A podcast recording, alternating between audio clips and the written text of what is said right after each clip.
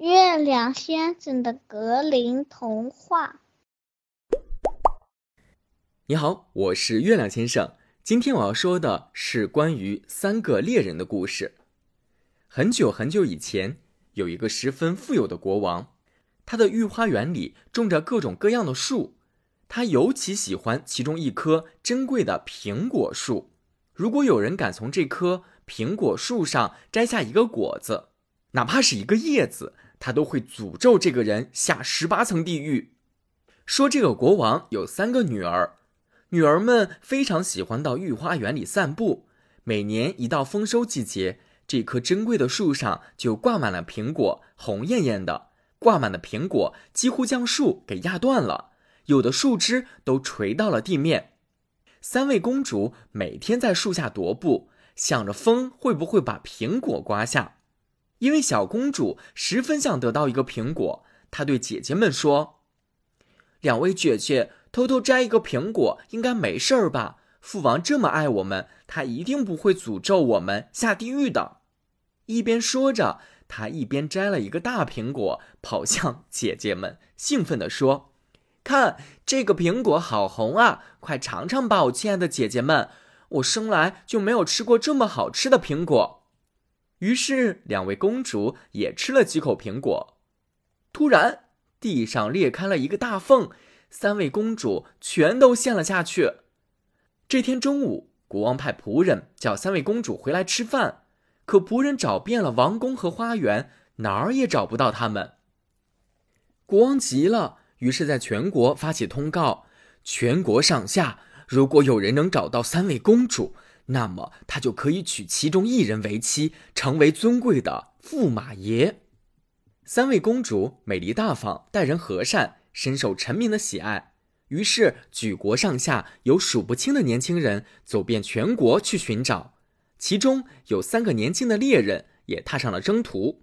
他们跋山涉水，找了整整八天，终于找到了一座大城堡，里面装修华丽，有一张巨大的饭桌。上面摆着精美的菜肴，菜肴还冒着热气。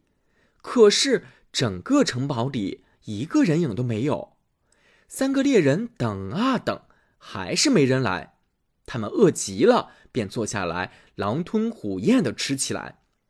他们一边吃一边商定着今晚在这个城堡里落脚。但是为了守住这么好的城堡，他们想，第二天要安排一个人守着城堡，另外两个人出去找公主。那怎么分配人手呢？抓阄，这个方法很公平。结果老大中签了，于是第二天，两个弟弟出门了，老大守在屋里。中午时分，一个小矮人来到城堡门前，想要讨一片面包。老大找到了一条面包，切下来一块给他。可小矮人没有接，面包掉到了地上。小矮人请求猎人将那片面包捡起来，再给他。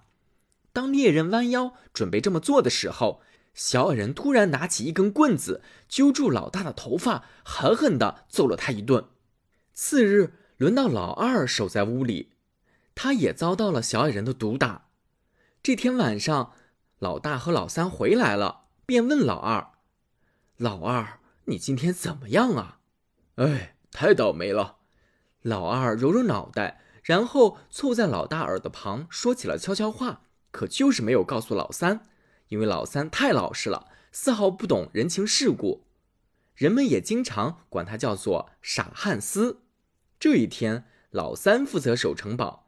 中午，小矮人又准时出现，讨要面包。当老三找到面包递给他时，和之前一样。小矮人又让面包掉了下来，让老三去捡。可是这个傻汉斯却说：“哎，你这个小东西，为什么不能自己捡呢？如果你连这点劳动都不愿意付出的话，我想你根本没资格得到食物。”小矮人气坏了，说：“你你快给我捡！”可汉斯非但不做，还一把抓住小矮人，痛痛快快的揍了他一顿。这时，小矮人使劲哭喊着：“别打了，别打了！如果你饶了我，我就告诉你国王的三个女儿在哪儿。”汉斯一听，就把小矮人给放了。小矮人擦擦眼泪说：“嗯，我是土地神。如果你愿意跟我一起走，我可以带你到公主们藏身的地方。汉斯跟着小矮人走啊走，来到了一口深深的枯井。小矮人说：“傻小子，我告诉你吧，你的两个哥哥对你并不诚实，一直在算计你，所以你得自己把公主们带出来。可千万不能告诉你的哥哥们，他们会抢走你的功劳的。”也不知道汉斯记没记住小矮人说的话。但他记住了枯井的位置，跑回家带上了一个大篮子、猎刀和一只铃铛，然后就往枯井那儿跑去。他坐在篮子里，沉到了井底，发现这里有三间房间。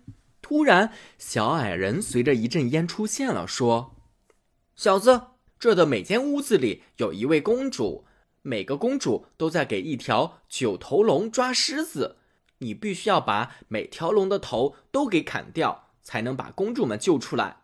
说完这些，小矮人就消失了。晚上，两个哥哥回来了，问老三今天如何。老三支支吾吾地说：“嗯，挺不错的。不过今天中午来了一个讨面包的小矮人儿，我给了他一些，他却把面包掉在地上，还要让我再捡起来，气死我了。所以我就揍了他一顿。哥哥们，你们猜怎么着？”他挨揍了之后，居然说出了公主的藏身之处。听完之后，两个哥哥气得脸上绿一阵黄一阵。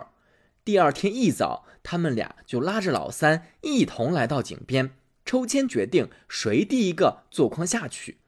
老大又一次中签，他带着一只铃铛坐到了筐里，然后对两个弟弟说：“喂，我一摇铃铛，你们就赶紧把我拉上去。”老大刚下去一点儿，就害怕的不行，赶紧摇铃。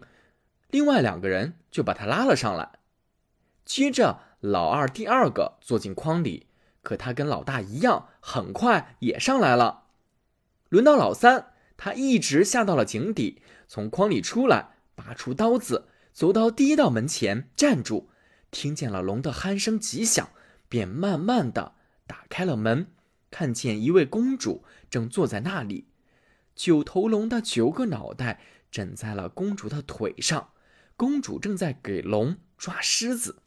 说时迟，那时快，老三猛地举刀，把龙的九个脑袋都砍了下来。公主跳了起来，用胳膊搂住了老三的脖子，热烈地拥抱着他。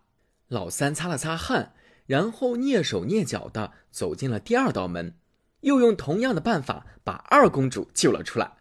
最后。小公主也得救了，三位公主非常高兴，拥抱着老三，高兴的跳着。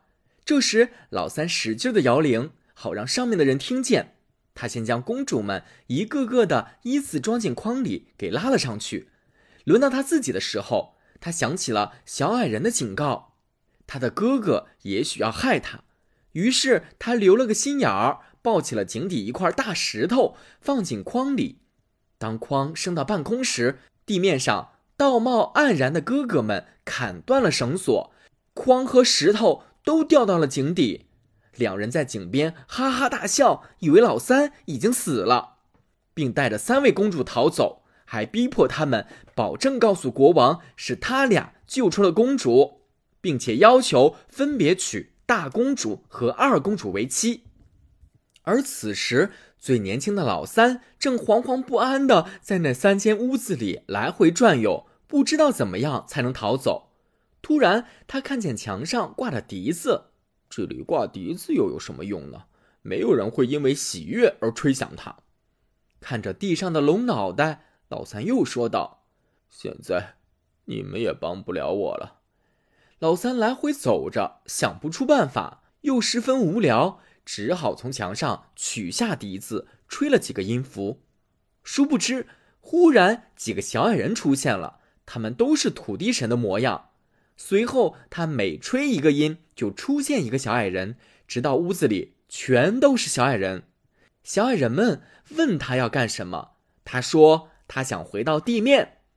小矮人们听后，纷纷抓住老三头上的每一根头发，带他飞回了地面。老三一得救，就往王宫的方向跑去。正巧一位公主的婚礼正在进行着，公主们回头看到了老三，纷纷向国王跪下，说出了事情的来龙去脉，并要求国王解除婚约，处死那两个猎人。国王听后，立即下令将老大和老二送上了绞架，并将小公主嫁给了老三。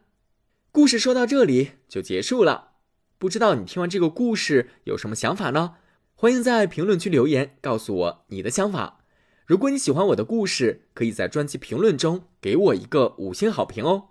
我是月亮先生，我们下回再见。